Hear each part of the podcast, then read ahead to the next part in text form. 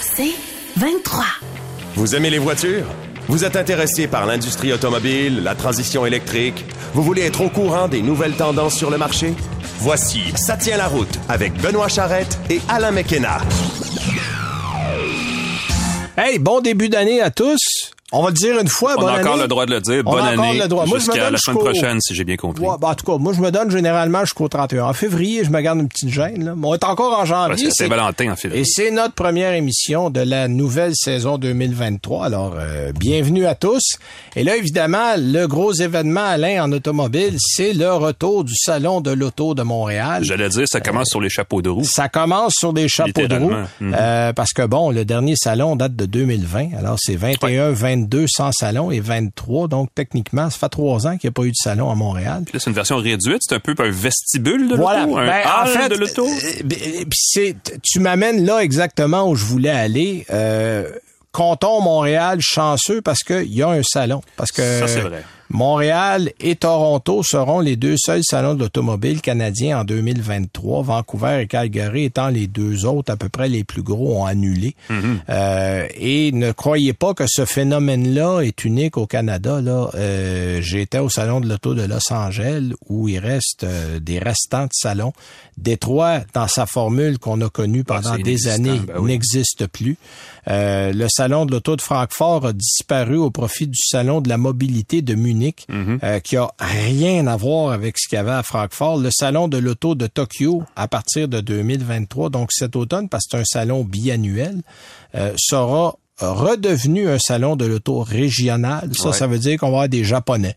Voilà. Il n'y aura pas d'Allemands, il n'y aura pas d'Américains. Pour le marché japonais. Euh, exactement. Mhm. Le salon de l'auto de Paris va redevenir un salon euh, en grande partie euh, financé européen, par euh, européens, mais financé par les concessionnaires. ah oui. Donc, c'est une tendance lourde à travers le monde et Montréal ne fait pas exception à cette règle-là. Tu parlais de janvier, Détroit, euh, le CES à Las Vegas est devenu l'espèce de gros rendez-vous automobile maintenant, euh, Ben au oui. début d'année, parce que ça Ben- avait lieu à peu près en même temps avant. Là, il y a juste lui. Toi, Alain, t'étais là. Écoute, c'est gros, la portion Euh, automobile. C'est un, c'est- c'est gros comme le salon de l'auto de Montréal dans ses bonnes années, mais Ben dans voilà. un salon qui est six fois plus gros avec plein d'autres gadgets. Tu sais, moi, je me rappelle, fou. il y a dix ans, c'est à peu près la première année où j'étais allé au CES, Mhm. dans le West Hall, il y avait genre trois kiosques. Exact. Je me rappelle, on avait présenté la première génération du système infodivertissement de Chrysler, Oui. euh, qui était une des affaires Mercedes. Euh, Ford avait une voiture avec Waymo qu'on avait faite où il y avait une voiture autonome. Mhm.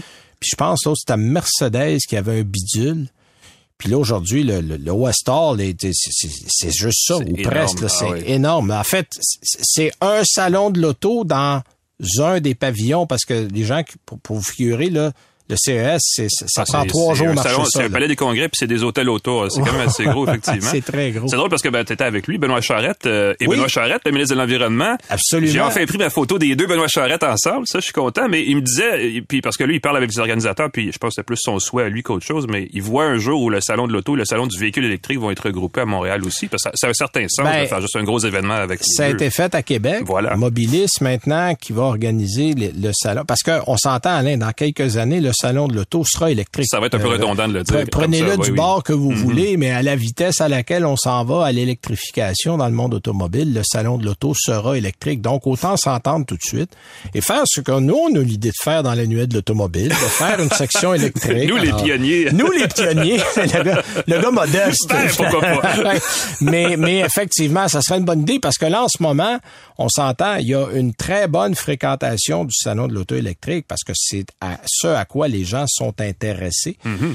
Et euh, il y a une perte de vitesse du côté du salon régulier. Alors, si on met les forces en, en commun du Ben côté oui. des deux salons, moi, je pense que ça peut donner de bons Puis résultats. on peut ajouter les vélos, les euh, véhicules hors route, Bon, oui, euh, tout ce qui est récréatif, tout ce qu'on Ben, voit un peu aussi dans d'autres Au salons salon le monde. électrique, t'as déjà ça. Ben Tu au salon exact, électrique, il y a des vélos, il y a des fournisseurs de, de bornes, des équipementiers. Ouais. Bon, ben, il est pas interdit d'amener tout ce monde-là puis de faire une espèce de tout sous un même toit euh, si vous êtes dans l'automobile et ça pourrait être de donner de très bons résultats. Bon, pendant qu'on en parle Puisqu'on du salon. Ben oui. parle-moi donc, parce que là, bon, on va préciser aux gens, euh, il n'y a pas de constructeur allemand. Il y a un seul constructeur américain, c'est General Motors. Euh, dans le- les Japonais, il n'y a pas de Mazda, il n'y a pas de Mitsubishi. Euh, il n'y a pas de Honda. Non. Euh, Il y a Nissan qui est là. Il y a Toyota qui est là. Évidemment, Nissan avec Infinity, Toyota avec Lexus, Kia Hyundai, Subaru qui est là. Mini a trois autos. euh, électriques. On a mis ça dans un coin. C'est le seul véhicule allemand, vous allez voir là, autres les voitures de collection. Et euh, on a euh, Il y a, quelques, il y a deux collections. Il y a Ouais. Vinfast. Ouais, Il y a Vinfast aussi. qui est là, il y a Tesla qui est revenu, Oui. euh, qui avait abandonné le salon depuis une couple d'années. Et il y a deux, en fait trois belles collections. Mm-hmm. La collection de Luc Poirier, euh, une vingtaine de Ferrari, euh, des, des voitures, là, écoute, il y a une 288. Il y en a pour tous les goûts, en Il y a fait. une Enzo. Ouais. Euh, automobile, etc., euh, qui a une Bugatti, qui a une euh, Porsche Singer, qui a Mm-hmm. une Ferrari, des pas. Écoute, il y a, il y, a, il y a de la machine. Et il y a le, le euh, Olivier, le groupe Olivier a amené euh, le club Shelby. C'est des Shelby, Shelby Daytona, Shelby euh, Cobra. Il y a, il y a aussi Il y a des Lamborghini en des masse beaux- aussi. Lamborghini est là avec une Lotus. On a eu une petite Lotus dans le coin. Il faut, faut la voir au passage. Ouais. Mais la, la Emira, euh, je pense qu'on, je l'ai vu vite. Là, je passais un matin, puis je suis pas sûr là, que je l'ai vu comme fou, mais euh, je l'ai vu euh, dans le coin.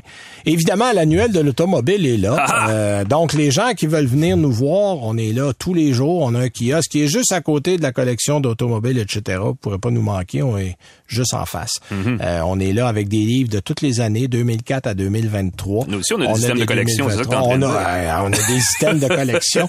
Alors, on vous invite à passer nous voir, moi ou d'autres auteurs de l'annuel. On est là. On va répondre à vos questions. Je prépare déjà ma voix depuis euh, Ben oui, quelques voilà. jours parce que Mhm. généralement, on parle beaucoup.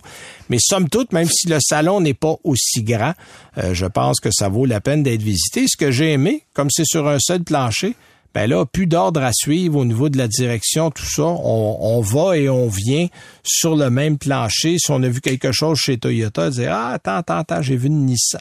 On peut retourner, se promener. Donc, ça, ça va être intéressant pour les gens. Donc, cela dit, C'est un concentré de l'auto. absolument. Mhm. Cela dit, tu m'as dit que tu avais cinq coups de cœur, toi. Ben, je suis allé euh, tranquillement, puis j'ai un peu, euh, comme d'habitude, pas suivi le fil directeur des conférences. Non, c'est correct. De toute façon, je suis, je jamais. Savez, c'est ça. Je me rappelle pas la dernière fois que j'ai suivi l'ordre des conférences parce que généralement c'est ça la journée des médias qui est la première, qui est l'avant-première en fait. Il y a on des va faire nos relations publiques. On a des gens rencontrés, on on, va jaser coups. un petit peu. Mais euh, j'ai fait quelques ouais quelques des- ben, petites trouvailles en fait parce que je suis arrivé un peu mal préparé cette année puis je vais commencer un peu par la fin parce que ce qu'on n'a pas dit c'est qu'il y a aussi une bonne habitude au salon de l'auto de Montréal qui est d'offrir des essais de véhicules électriques aux gens oui, le CA Québec, c'est vrai, on n'a pas parlé. Exact. Et puis, euh, il y a deux véhicules qui sont là qui, à mon avis, valent la peine. Puis, euh, je t'écoutais tantôt avec Nat- Nathalie Normando parler du Nissan Aria que quelqu'un espérait depuis quatre ans et je le comprends. Oui, oui. le VUS oui. Celui qui a commandé ça en 2019, là, y a-tu hâte de l'avoir? ça se peut-tu? Puis là, il est sur la route et il est là et on peut l'essayer. Donc Oui. ça, c'est un gros plus.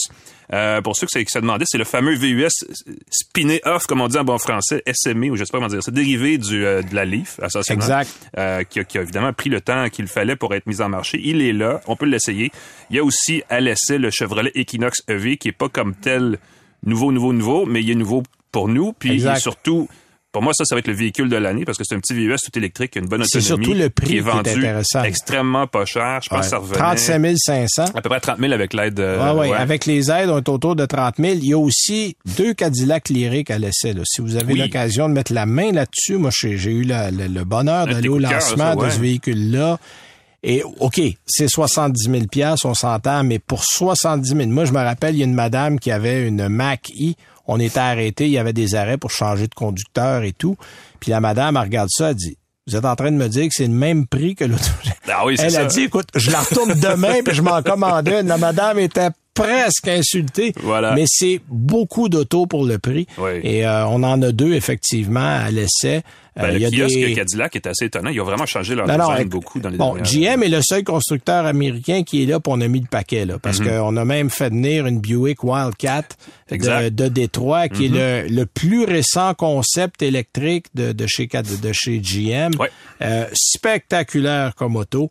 Euh, on le met en valeur, puis on a euh, des gens du salon me disaient qu'on s'est arraché les cheveux pour l'avoir. Ah oui. Il est arrivé le matin de la présentation aux journalistes euh, parce qu'il était en présentation pour des clients aux États-Unis la veille. On l'a mis des camions, on l'a amené de Waynes au Michigan Oh, wow. à Montréal. C'est, euh, en camion, Alors, ça, euh, il y avait ça, puis il y a le Hyundai, euh, il y a le Hyundai 7 Le aussi. concept 7, oui, euh, exactement. qui est très beau. Ça, c'est les deux concepts du salon. Mhm. Euh, puis il y a la Hyundai 6, euh, Ioniq 6 aussi, que Ouais. moi j'ai bien aimé, qui est là, qui va arriver, là, qui arrive cette année là, du côté des concessionnaires. Ben écoute, je vais parler du 7 parce que je, il était sur ma liste. Le Wildcat aussi, évidemment, puis c'est des incontournables du salon. Le, le concept 7, c'est ce qui pourrait devenir le Ioniq 7. je suis un peu Ben, dans mes, dans oui, mes mots. euh, bon là, il est en concept. mais c'est un concept. On est loin du véhicule Ouais, final, ouais, on s'entend. mais, Mais... mais en termes de format, ça donne une idée des dimensions. Puis ça va être gros, ça. on ben en fait, c'est un VUS électrique 7 places. Exact. Moi là, j'ai des demandes et je ne blague pas tous les jours pour ça. Parce que le seul en ce moment, ou un des très rares, c'est le Model X chez Tesla. Ouais. Mais à 185 000 dollars. Catching. Ouais, ouais. Allô? C'est, non. ça s'adresse à très peu de gens. Les gens veulent avoir un vrai sa place, mais à un prix aussi réaliste. Ouais, on va avoir de voir le prix. Euh, il fait le concept en tout cas fait 30 cm de plus que le Palisade chez Hyundai. Donc ça donne, Ah ouais. ça donne une idée des C'est une dimensions. grosse bête, là. On a hâte de voir la suite. Et évidemment, il a l'air de. Moi, ça a l'air d'un d'une icône dans un jeu vidéo tellement il est pixelisé avec ses, ses, ses, ses, ses- ses, euh, lumières à LED et tout ça. Vous irez voir ça. Euh, un véhicule que moi j'ai vu puis ben, que tout le monde peut aller voir en fait là, mais qui euh, j'ai hâte de voir la réaction. C'est le nouveau, la nouvelle euh, euh, Prius Prime chez Toyota, Oui. qui est euh, en première canadienne au En salon fait, de Montréal. qui est Donc la ça, première belle Prius. C'est ce que tout le monde dit. que je trouve. Là. Exact. Euh, puis les deux modèles, il y a la Prius régulière et la Prius Prime qui est là. Euh, évidemment avec le BZ4X là, Mhm. pour les gens qui l'ont pas encore vu. Mais euh, en fait, c'est tellement nouveau qu'on n'a même pas le prix encore de ces modèles-là, la Prius. Exact. Là. Ça s'en vient. Ça va être dans les 30 quelques mille. Là, euh, 36 000 probablement. pour la Prius. Donc Ouais, imagine le Prius Prime va coûter plus cher aussi. peu, mais Ouais. euh, beau véhicule, honnêtement. Belle berline. Euh, écoute, c'est pas pas exactement la Prius Prime des générations précédentes. Là. Dans ce cas-ci, on parle de 220 chevaux, donc c'est quand même quelque chose qui va qui va bouger plus que le modèle précédent. Exact. On dit que l'autonomie strictement électrique est augmentée de 50% par rapport à la Prime de, de génération précédente. Ouais, on parle de 60 et quelques kilomètres, là, euh, Ouais. quelque chose comme ça. Euh, fait que j'ai hâte de voir euh, la Prius Prime sur la route, évidemment, parce que là, on l'a vu seulement Ben, on va euh, la- moi, la Prius Prime, on va le laisser au mois de mars. Bon. J'ai déjà reçu mon invitation. On s'en va du côté de la Californie essayer ça. Euh, donc, euh, j'ai bien hâte de voir que ça va aller sur la route, ça, effectivement. Euh, ça va être intéressant. J'ai, euh, si vous allez, on a parlé de Vinfast, hein, le constructeur vietnamien Oui. qui va mettre ses premiers véhicules sur la route au Québec en avril. Donc, les premiers exemplaires achetés vont être remis aux acheteurs au printemps. Ça s'en vient plutôt que tard, parce que Vinfast, on en parle depuis quoi, un an et demi à peu près? Euh, et là, ils arrivent avec des, euh, le VF8 qui est le premier véhicule. Euh, ce qu'il y a sur le kiosque, les quatre véhicules de la marque VF6789. c'est le fun à dire, c'est facile à dire. Euh, ce qu'on me disait chez Vinfast, c'est que le, le modèle dans la gamme qui est le plus intéressant, ou en tout cas qui est le plus attrayant pour les gens qui viennent voir euh, les véhicules Vinfast, ils ont une, euh, une vitrine à, à Laval, entre autres, c'est le VF7, euh, qui est le VUS compact euh, le plus carré de la gamme, je dirais, qui est aussi le plus abordable du, des, des deux gros VUS, parce que le VF8 et le VF9 sont quand même plus gros.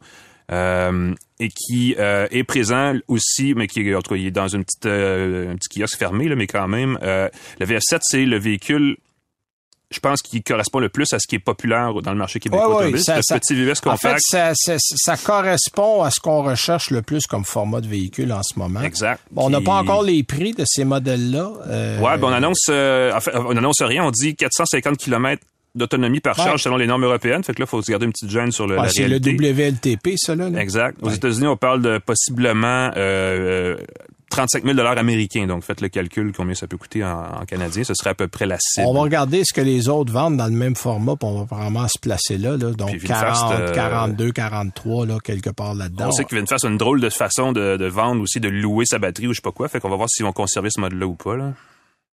Euh, mais ce sera bref à voir plus tard. Les VF6 et VF7, qui sont les plus petits, donc, vont être mis en marché en 2024, donc l'année prochaine. Les deux autres, le VF7, je l'ai dit tantôt, avril, ça commence, il est toujours disponible. Les VF8, euh, excusez-moi, VF8 ce printemps, VF9, c'est mêlant en tabarnouche, ces quatre euh, noms de véhicules-là. Le VF9 à la fin de l'année euh, en cours. Euh, tu parlais du, euh, du Wildcat tantôt. Euh, Oui, c'est un concept qu'on a vu. Euh, je pense qu'il a été mis, il a été dévoilé l'été dernier euh, en primeur euh, mondiale. Exact. Euh, c'est, vous irez le voir. La Wildcat, c'est une, c'est une voiture qui existait chez Buick dans les années 60. Là. et là, il y a un petit clin d'œil visuel. C'est les les lumières à l'arrière qui sont faites. et là, j'ai juste les fines, juste le mot anglais parce que j'ai lu le communiqué de presse en anglais, là, mais qui Les sont nageoires. vraiment comme les nageoires, comme dans le temps.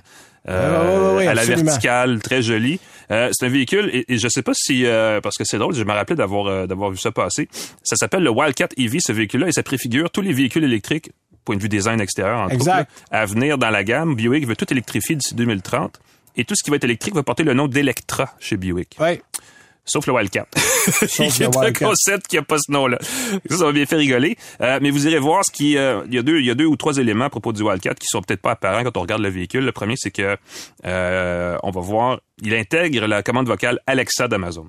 OK. euh, qui va être euh, probablement dans tous les véhicules Buick à terme. Il va y avoir une petite guerre de commande vocale dans les autos bientôt parce qu'on sait que Apple pousse CarPlay et Siri très fort de son Oui, côté. c'est vrai. Euh, Google avec son Android Auto, mais em- embarqué dans l'auto comme chez les véhicules posters. Ouais, comme la- système intégré, là. Ouais, ouais. Non plus juste comme assistant vocal, mais comme système intégré, là. Mais Ouais, qui ouais. permet de contrôler aussi la climatisation, ces choses-là. Donc ça, c'est quelque chose qui s'en vient.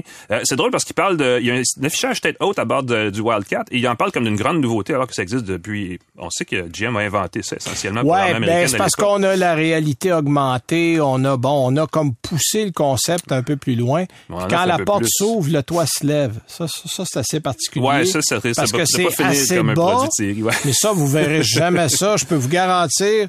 Parole de gens qui ont parlé assez d'ingénieurs dans les compagnies. Ça, c'est le genre d'affaire que l'ingénieur dit euh, non. Ouais, exactement. Ton toit, là, il dit tu veux qu'il soit rigide, il va être fixe. Puis un troisième élément, oui, parce que sinon ça coûte une fortune, ça pète tout le temps. Oui, Parlez-en aux portes euh, du Model X de Tesla, justement. Oui. Euh, et un troisième élément du Wildcat, juste pour finir là-dessus. euh, et ça, c'est vraiment, si vous demandez où s'en va la conduite euh, tout électrique, ben ça commence par l'aide au stationnement qui est de plus en plus automatisé partout. Et Exact. eux, ils offrent ça.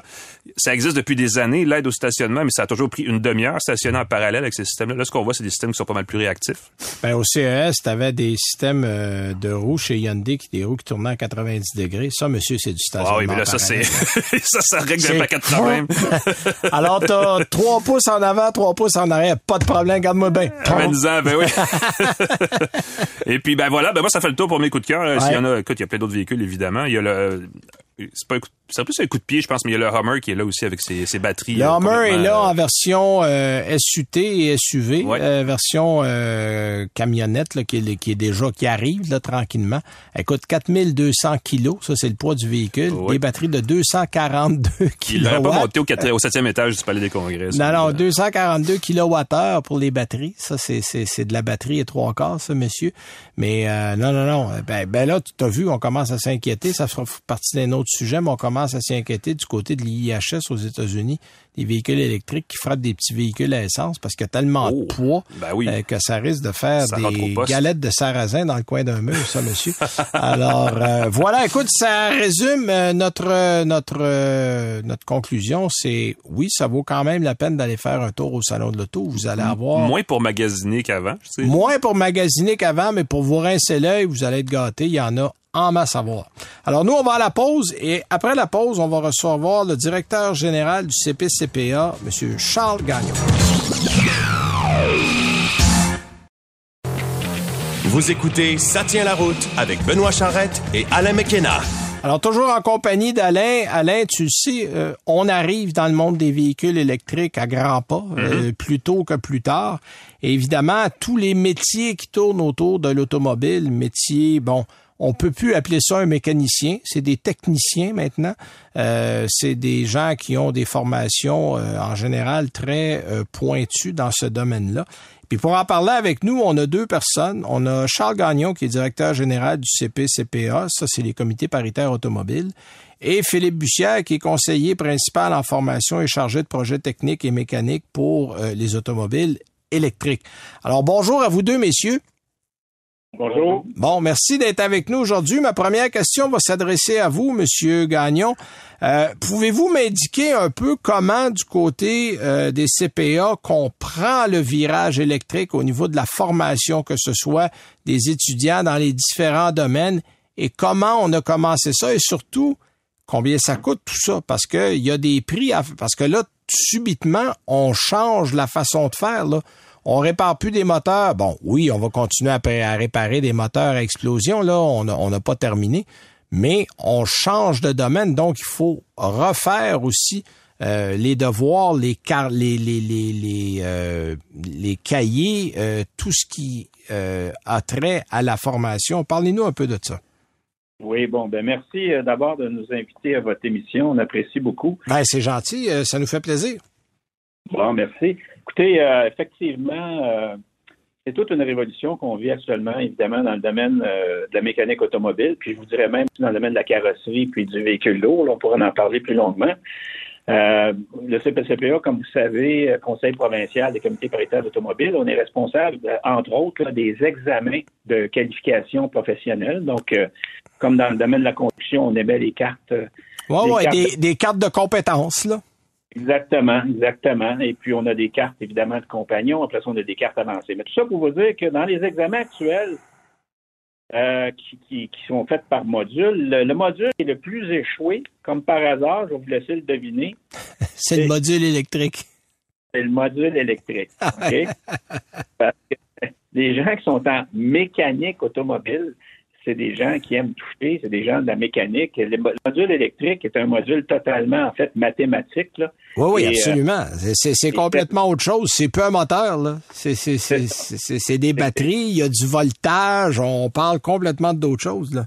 C'est abstrait, puis tu sais, tu touches pas. Tu, peux y toucher, mais si tu y touches, tu vas, tu vas t'en souvenir tu peux mourir. en fait, tu peux y toucher, mais il faut que tu aies enlevé le voltage, que tu aies mis des gants pour te protéger. Il y a tout, il y a tout le matériel pour travailler avec ça est aussi très différent d'un moteur, euh, d'un moteur euh, mécanique. Là. Exactement. Fait que je vous explique un peu. Moi, j'ai, moi, je viens d'Hydro-Québec. Été 27 ans à Hydro-Québec. donc, euh, donc la loi d'ombre, on, comprend très bien ça. Oui. donc, c'est un défi énorme. On va le dire comme ça. C'est un défi énorme. Euh, on, a donc en 2020 euh, déposé au gouvernement l'état de la situation en disant écoutez, ça nous prend une subvention pour développer les contenus de formation, parce que les contenus de formation en VE n'existent pas. Alors, on a développé en, 2020, on a obtenu une première subvention de 1,9 million. L'annonce a été faite par euh, le ministre Jean Boulet. Et aujourd'hui, juste pour vous donner une, idée, on est rendu à 17,7 millions de subventions. Ah oui, quand même. Oui, pour l'ensemble des domaines, euh, dans le domaine des, services d'automobile. Et euh, ça nous a permis là donc de développer euh, les contenus de formation. On pourra vous en parler plus longuement. Là. dans le domaine de la mécanique automobile, véhicule électrique, on a cinq niveaux de formation pour 175 heures de formation. dans le domaine maintenant des, de la carrosserie aussi, on vient d'obtenir une subvention pour les carrossiers parce que les, les, premiers qui voient des véhicules accidentés, c'est les carrossiers. Toujours. Et les Volt, les Tesla, ben, ils se font aussi accidenter. Ils arrivent, euh, ils arrivent sur des flottes, ils, débarquent euh, chez le carrossier. Et là, ben, un carrossier là, qui, qui se met les doigts dans un véhicule électrique, il y a un paquet d'enjeux de sécurité qui doit, qui doit être formé. Donc, on a une formation maintenant de, de en trois niveaux. De 33 heures pour les carrossiers au Québec. OK. Donc, si je comprends bien, l'argent qu'on a, là, vous me parlez qu'on est à 17,7 millions sur trois ans. Mm. Cet argent-là sert presque exclusivement à des programmes de formation. Exactement. Donc, ça sert, à, un, développer les contenus de formation. Après ça, ça sert à payer, à former nos maîtres formateurs. Parce que ça, c'est un défi de taille. Il faut qu'on ait des formateurs formés là, pour donner ces, ces formations-là. Donc, on, forme les maîtres formateurs. Par la suite, les maîtres formateurs sont payés pour donner des formations et euh, la subvention couvre les manuels de formation qui sont, qui sont donnés sans frais. Les gants de protection sont aussi fournis sans frais. Euh, les, les, salles de cours et les équipements aussi. Et euh, on rembourse même le salaire, une partie du salaire des mécaniciens qui viennent. OK. Ah, ça, c'est important parce que pour l'employeur, souvent, c'est pas facile d'envoyer quelqu'un en formation parce que surtout qu'on est en pénurie en ce moment. Il y a beaucoup qui hésitent en disant T'envoyer un gars pour de la formation, il va m'en manquer un à l'ouvrage. C'est pas toujours facile, là.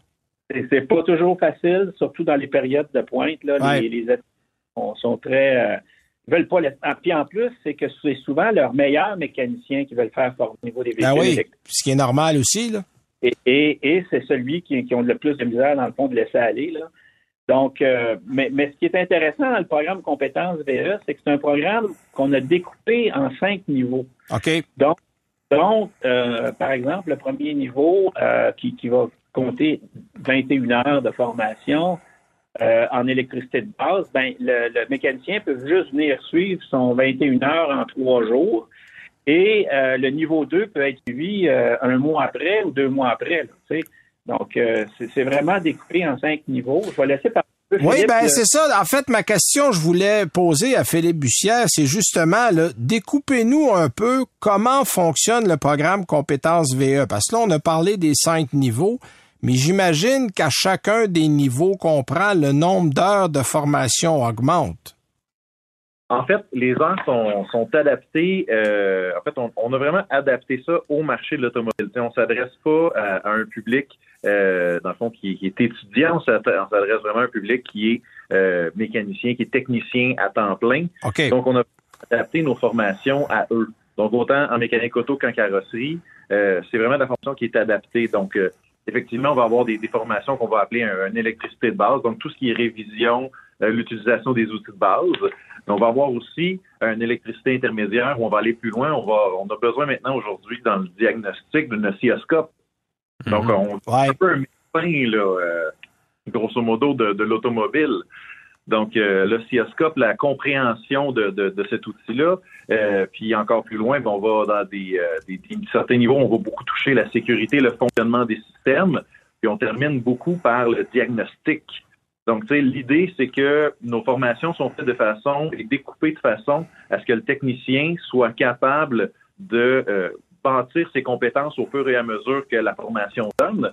Puis à la fin, le diagnostic, euh, le, niveau de diagnostic fait que le, mécanicien, le technicien va travailler sur les modules. Donc, ils vont être aptes à travailler sur, sur les véhicules électriques, euh, sur tous les modèles. Donc, nous autres, ce qui est, ce qui est amusant un peu avec ce qu'on fait, c'est les, centres de formation ont multimarques, multimodèles. Oui, c'est vrai. Ils vont avoir la chance de travailler sur un Chevrolet Volt, un i3, euh, sur un Nissan Leaf. Ils vont, il y, a vraiment différents modèles. Donc, on a vraiment la chance de d'amener les gens à, être capables de réparer tout marque, tout modèle. OK. Là, si on veut aller, par exemple, du niveau 1 à 5, si on veut faire le tour de la formation, on peut, on peut juger combien de temps ça va prendre à un technicien motivé là, pour passer au travers ces formations-là?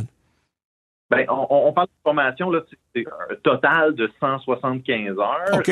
Euh, euh, dans le fond, c'est on, comprend l'industrie automobile, donc c'est sûr que dans les périodes de pointe, c'est des périodes où on va euh, essayer d'éviter le plus possible de donner des formations aux techniciens, question qui qui soit dans l'atelier quand les moments sont, plus opportuns. Dans les périodes où on a plus de temps, c'est là qu'on va donner les formations. Normalement, euh, en dedans d'un an, les gens sont, ont suivi la, formation complète. Ça peut être même plus court. OK, parfait. Euh, ma prochaine question, je reviens à vous, Monsieur Gagnon. Il y a combien de mécaniciens automobiles en ce moment qui ont profité de ce programme-là? Puis est-ce que vous en avez beaucoup d'inscrits dans les programmes qui s'en viennent?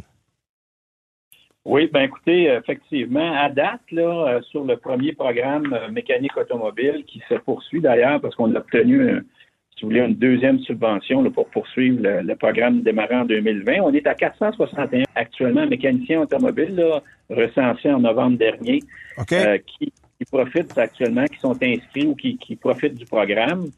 Et sur les, les 461, ben là, on en a 4 141 mécaniciens qui ont terminé et qui ont réussi leur examen de certification. Donc, il faut comprendre qu'après les cinq niveaux de formation, là, il y a un examen de certification véhicule électrique. Oui, ce qui est logique aussi.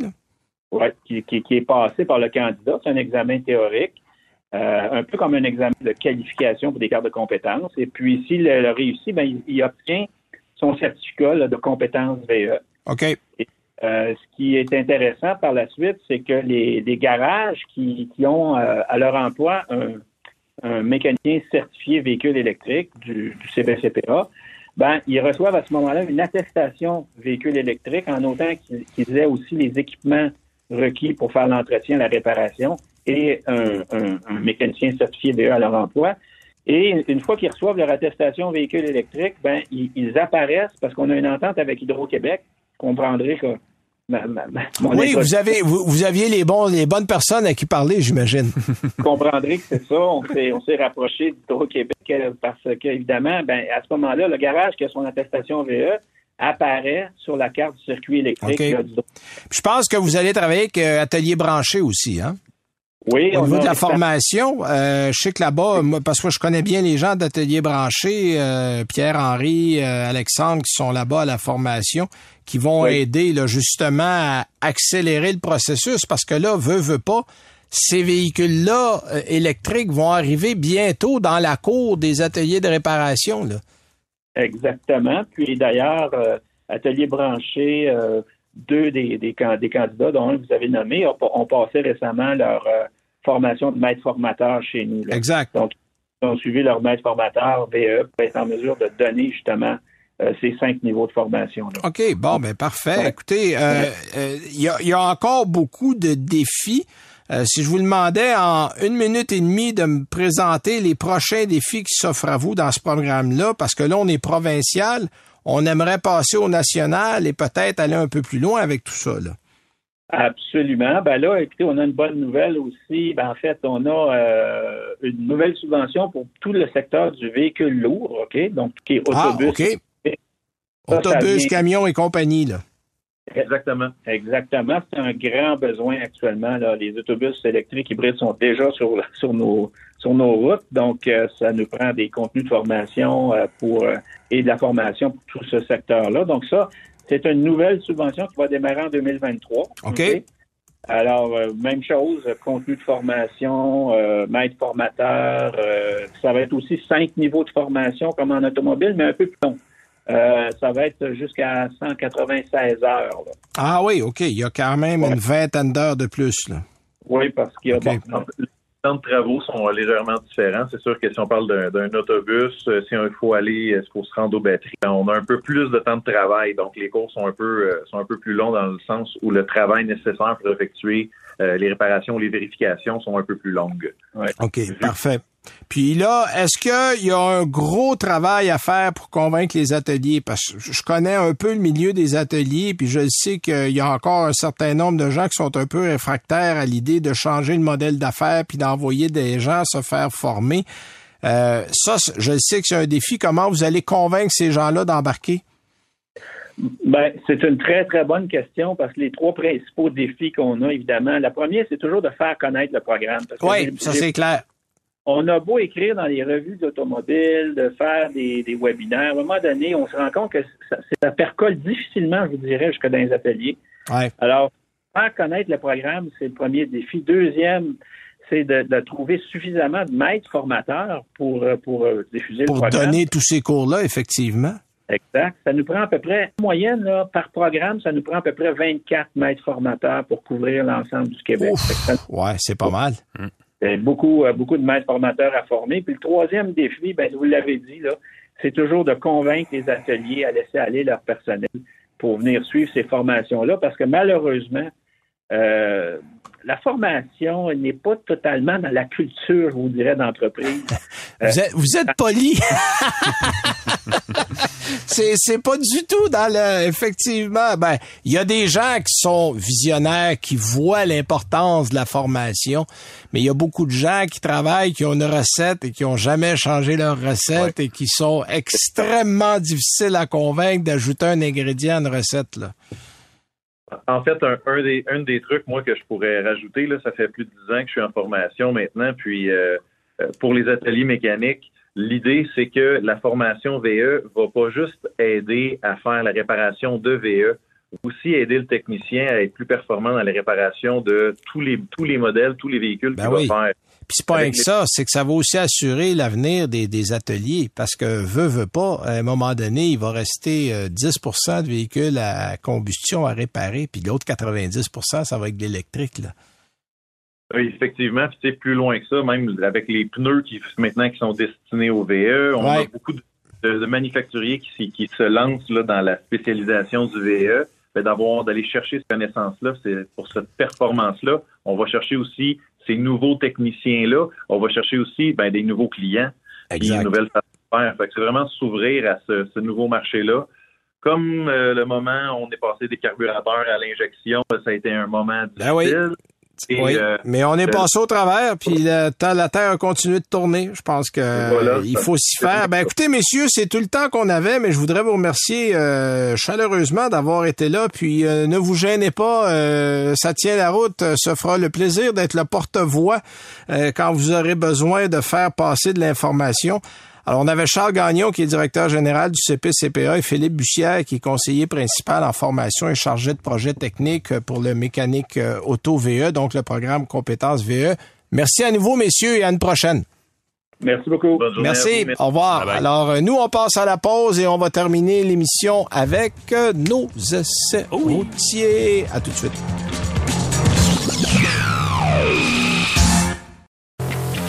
Vous écoutez Ça tient la route avec Benoît Charrette et Alain McKenna. Bon, ben, il nous reste quelques minutes pour nous parler, vous parler de nos essais routiers. Alors, Alain, à tout seigneur, tout honneur, je te laisse aller. D'abord, un, t'as essayé quoi? Ah, ben, c'est important de le savoir. J'ai essayé une Acura Integra. OK. Que, que, que dans ma tête, j'appelle juste Acura CSX euh, par, euh, par mauvais pli. Je ben, sais pas. t'es pas loin de la vérité. Là, ben, ça, parce que si on s'en rappelle, ceux qui s'en rappellent, en tout cas, le la CSX a été pendant des années l'équivalent pour la marque Acura de Honda Civic. Euh, c'est un produit purement canadien, assemblé en Ontario, une sorte de Civic plus UP, là, à l'allure extérieure, révisée pour avoir l'air d'une euh, berline compacte signée Acura, mais dont l'habitacle est à peu près inchangé par rapport à une Civic bien équipée. J'ai oublié les, les, les, comment ils appellent les modèles plus haut de gamme de la Civic, qui n'est pas une SI, mais qui avait quand même... Euh, S. Ouais, non, c'était même pas ça. Ben, il y a pas de bouteille, il y a eu ça. Ouais, euh, le type S, mais euh, c'était le, le, type R. Je me rappelle du, du radio, du système multimédia plus, ouais, plus ouais, ouais, avec des petits boutons à l'époque, avant les écrans tactiles. Oui, avec les, petits boutons. Personne ici est très jeune, hein, quand on parle d'avant de, de, les écrans tactiles, ça veut dire que ça fait une éternité. Euh, cela dit, bon, l'intégral 2023, c'est essentiellement la même chose, là, excepté que là, les Américains peuvent aussi s'en procurer une, ce qui, est, ce qui est une petite nouveauté comme telle. Et contrairement à la CSX, là, qui n'avait aucune prétention d'être autre chose qu'une Civic un peu plus exclusive, si vous voulez, euh, L'Integra débarque sur la route avec un bagage assez lourd, celui qui est associé évidemment à son nom et à la sportive Integra des années 90, à une époque où la mode des compacts sportifs battait son plein. C'est une grosse différence. Oui, absolument. Puis, puis moi, je, pense que l'erreur qu'on a faite, c'est qu'en nommant ce véhicule-là, Integra, tu as des attentes. Exact. Et, et bon, il y a la type S qui s'en vient, qui va probablement répondre aux attentes de ceux qui s'attendaient à un véhicule plus sportif. Mhm. Mais dans sa version actuelle, on aurait pu garder le nom de ILX, puis ça ah, n'aurait rien changé. Entièrement raison. ILX, si on l'avait continué de l'appeler l'ILX, puisque c'est une nouvelle génération, les gens auraient pas été, à mon avis, aussi déçus. Mhm. Parce qu'une ILX, c'est un bon petit véhicule mais t'as pas d'attente sportive, t'as un bon luxe, t'as une bonne valeur, c'est un prix correct, puis c'est fiable. Exact. Mais Integra, appeler quelque chose Integra. Tu sais, c'est comme si t'appelles un char Lamborghini puis t'as un 4 cylindres 2 litres turbo. tu dis, hein? Non, non, non, non, on s'est trompé de compagnie, là. qui marche bon, ben, j'exagère, mais c'est pour faire passer le principe que c'était pas ça qu'on attendait.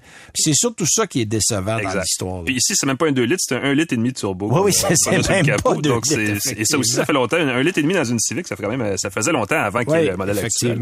On a quand même 200 chevaux, là, on va le dire, et un couple de 192 livres mais on est effectivement loin des sensations de conduite d'une, je veux dire, pour comparer avec d'autres produits, d'une Volkswagen GTI, par exemple, ou même une Mini Cooper S, qui a aussi des cylindrées petites turbo qui sont vraiment le fun à conduire. Ouais, mais qui a un petit, un petit côté ludique plus intéressant. Exactement. Euh, surtout que l'exploitation du turbo de ce moteur-là est assez limitée, je trouve. Euh, je l'ai essayé en version Elite A-Spec, donc la version la plus équipée, qui est la seule offerte à boîte manuelle et qui est donc le fun en boîte manuelle. Le reste, c'est une euh, boîte euh, CVT. Voilà, euh, oui, la boîte CVT, là. Écoute, dans le style, nous allons vous castrer ah, vos impressions de conduite. C'est dur à battre. Elle a tout sauf un comportement sportif, et là, je suis très poli.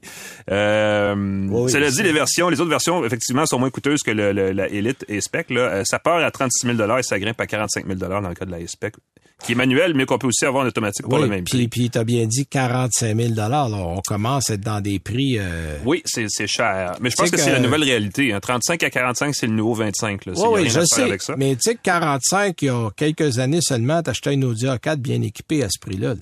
Exact. Euh, bon, techniquement, on est à peu près à la même place. Quoi, je mettrais plus ça dans une A3 comme format qu'une A4. Probable. Ben, une A4, il, y a, il y a 10-12 ans, ouais, à peu près les formats de A3 aujourd'hui. Donc, bon, exactement. fait que, tu sais, c'est, c'est, quand même cher. Mm-hmm. Mais cela dit, est-ce que tu en achèterais une pareille? Une Acura Integra, mais j'achèterais pas ça, pas dans cette version-là, malheureusement. Euh, on pourrait, écoute, je vais dire ça comme ça, on pourrait aussi comparer l'Integra à la Civic SI, si on veut. Euh, qui va évidemment aller chercher les gens qui cherchent une voiture plus sportive. On se comprend, qui ont la notion de performance. Je prendrais, je prendrais, une Civic SI avant ça. Ben voilà, moi aussi, parce que la SI a aussi cet héritage-là. Ça fait longtemps que ça existe, une, ça existe une Civic SI. Euh, L'Integra respecte probablement un peu trop la ligne directrice de la Cura, parce que ça ressemble beaucoup à une grosse une TLX en plus petit, dans le fond. Exact. Euh, et il faut aussi offrir cette espèce de confort, cette espèce de prestige qui est finalement reste très superficiel à bord de ce véhicule-là. Bref, on sent ici qu'Acura, on sent ici en fait qu'Acura s'adresse à une clientèle déjà conquise, pas si nostalgique parce que ça n'a pas nécessairement extrêmement bien vieilli. Non. Mais t'as raison, on aurait pu l'appeler ILX. Moi, je pensais CSX parce que je pensais euh, ah ouais, plus loin, mais ça aurait, ça aurait, réglé un paquet de problèmes par rapport absolument, aux puis, Bon, ça, ça, c'est clair. Donc, euh, un pouce en bas. Voilà. Un pouce en bas. Un pouce en bas. Moi, écoute, j'étais ailleurs. Ah, puis avant qu'on oublie, on n'a pas dit aux gens pour venir nous chercher. Ah oui pour nous écouter. Je suis en train de l'oublier. Nous sommes de retour. nous avons des euh, archives exceptionnelles. Oui, oui, absolument. Vous allez sur le site du 98.5 dans la mhm. section balado. On est là chaque semaine. Sur votre plateforme préférée où on a des podcasts, on est à peu près partout. Vous allez sur Ça tient la route. Abonnez-vous, on le dit, abonnez-vous, c'est facile. On vous avertit. Et on est là chaque semaine. Annuelauto.ca. Vous allez aussi sur le site. On fait une mise à jour. J'ai trois minutes pour vous parler de mon monstre. J'ai essayé le Land Rover Range Rover Long Wheelbase sais, peinturé en jaune, le gros, du gros, du gros modèle. c'est ça. En fait, on a refait l'image du modèle cette année. D'autres m'ont, certains m'ont dit, ah, c'est un peu simpliste. D'autres m'ont dit, c'est magnifique. J'avais les roues noires parce que c'est le modèle tout équipé à 177 800 dollars, je tiens à le préciser. Ça pèse presque 3 tonnes. C'est immense comme véhicule. Mais il y a un moteur V8 5 litres qui vous donne de la puissance à revendre. Écoute, tu fais un 0 100 en bas de 5 dans une affaire qui eh pèse euh, l'équivalent d'un autobus. C'est extrêmement confortable à rouler. Ben, euh, l'empattement doit être débile. L'empattement est excellent. Suspension pneumatique, ça coûte, ça marche. Euh, la seule affaire, c'est que moi, je toujours à la blague, quand t'achètes un Range Rover, t'en achètes deux. Il y en a un chez vous, un au garage, puis t'alternes entre celui de chez vous, celui, celui du garage. Fonctionne. Bon, j'exagère un peu, mais euh, moi, ce que je conseille toujours aux gens, si vous si vous le faites l'achat, en fait, faites pas l'achat, vous le louez, mm-hmm. puis à la fin de votre location, vous donnez les clés, puis vous partez de l'autre bord en courant. Parce que si vous gardez ça, dépasser les termes de, de, de garantie, euh, là, vous êtes sérieusement dans le trouble. Euh, donc, cela dit, est-ce que c'est un bon véhicule? Oui. Est-ce que je m'en achèterais un? Non. Mm-hmm. euh, mais, mais si vous voulez vous sentir riche, parce que de toute façon, vous l'êtes quand vous achetez ça. Forcément, oui. C'est très motivé comme euh, véhicule aussi. Hein. Puis le long wheelbase, écoute, l'espace à, à, l'arrière, c'est une limousine. Il y a beaucoup d'espace à l'arrière, beaucoup d'espace de coffre. Moi, je l'avais dans une espèce de gris argent avec une, euh, des panneaux de côté. J'ai eu beaucoup de compliments sur le, le style du véhicule. Euh, on a refait l'écran central qui est plus facile à consulter qu'auparavant. Euh, suspension, je l'ai dit tantôt, la conduite. Donc, bref, oui, fort intéressant mais je m'achèterai pas ça même si j'étais millionnaire parce que je ne me fie pas à la fiabilité de ce véhicule-là. Alors voilà, ça, ça, a été vite fait parce que c'est le temps qui nous restait mhm. pour vous parler de l'émission. Merci à Charles Gagnon et à Philippe Bussian, nos invités. Merci à Jean-Christophe Ouellette qui était derrière la console, Monsieur Mécana. Nous, on, se revoit hein, au salon. Euh, on, on, est au salon tous les jours, salon de l'auto. Passez nous voir. Le kiosque est juste à côté d'Automobile, etc. Passez une bonne semaine. Salut.